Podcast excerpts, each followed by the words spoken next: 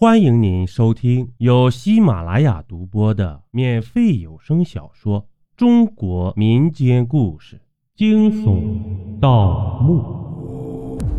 咱们书接上集，我们拿完东西就走。看见张伟这样狠，王爷便也不敢再说什么，只好跟着我们继续走。仍然是我走在前面带路。按照头脑中记忆的那幅地图，我带着他们左拐右拐，终于算是来到了一张铁门前。可是我知道，这张铁门绝对不是墓室门，因为地图上显示我们隔出口不过也就七面墙而已。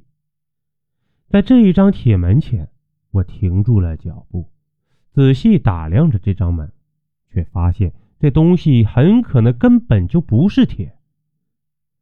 不知道这墓主人是什么身份、什么朝代的。回溯历史，炼铁工艺是后期才出现的，并且发展的，前期只不过是青铜合金而已呀。那么这张门，不管材质，怎么打开才是目前最重要的。无论青铜器还是铁制品。我想都不可能是一把洛阳铲就能够解决问题的吧。在不经意间一瞥，我忽然看到侧面的土墙上一个凹槽，可是那个凹槽却是很高，现在的我根本触及不到。或许这就是机关。就在我要叫他们帮我一把去看一下那个凹槽的时候，我们的手电筒此时竟然毫无预兆的。突然灭了。只听“啊”的一声，王爷竟然吓得大叫起来。这人真是，还是个男的呢，胆子怎么这么小啊？王爷，黑暗中我叫道，可是没人回答。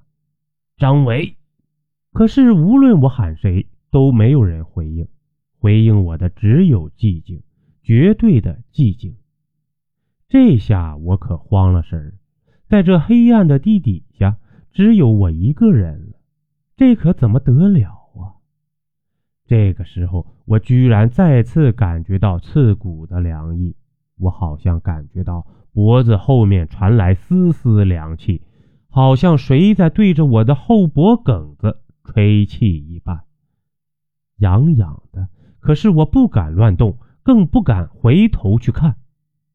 恐怕墓主的亡灵作祟了吧？我就这样呆呆的在原地站了不知道多久，手脚都麻木了，也不知道是这样一直站着引起血液循环不畅造成的全身麻木，还是被越来越低的温度冻木了。反正我好一会儿才能够活动过来，可是视线里面的仍然是。伸手不见五指的黑暗。只听轰隆一声，地面上突然传来一阵巨响，我感觉到脚下的地面开始震动起来。地震吗？这是我的第一反应，那我可就真不幸了呀。可是后来我就不觉得是这样了，因为我发现我所在的位置正在一点一点的升高。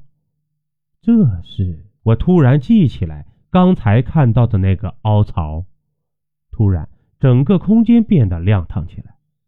这光却不是来自手电筒，而是来自我们忽略的墙壁上面那盏灯。我根本就没料到他们居然还能够使用，可是这也给我带来一阵担忧：燃烧需要氧气。万一这些灯盏把整个地底迷宫里面的氧气全都用完了呢？我看向身旁的墙壁，果然，我的头到了和那个凹槽相水平的角度。再看向脚下，我脚下的这个地方竟然可以自由活动，而它竟然升上来了。我却是站在边缘处，心有余悸的我，迅速收了脚。站在中间的位置一点，我一看，却是吓得让我差点跌下这个平台，因为那个凹槽那里面镶嵌着的竟然是一面青铜古镜。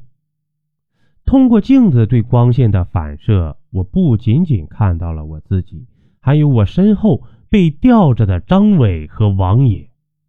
他们就这样被吊在顶上，舌头伸得老长，死相十分恐怖。我渐渐转过头去，却是一张恐怖的。披头散发的脸呈现在我面前，我一惊，一个站立不稳，从平台上跌落下来。我只知道，我又失去了知觉，因为我的有关于这里的记忆到这里就彻底终止，再也不能够记起来一丝一毫。我再次醒来时。只记得我在看到一张恐怖至极的人脸之后，就吓得跌落下去，然后就昏昏沉沉、迷迷瞪瞪的，什么都不知道了。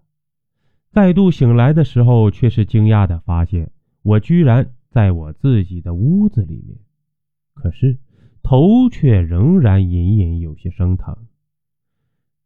这想来经历过的还是真的，因为。我从那个平台摔下来的时候，头部就磕碰了地面一下。这一切究竟是怎么回事？本集播讲完毕，点个关注，订阅一下哦，下集我们不见不散。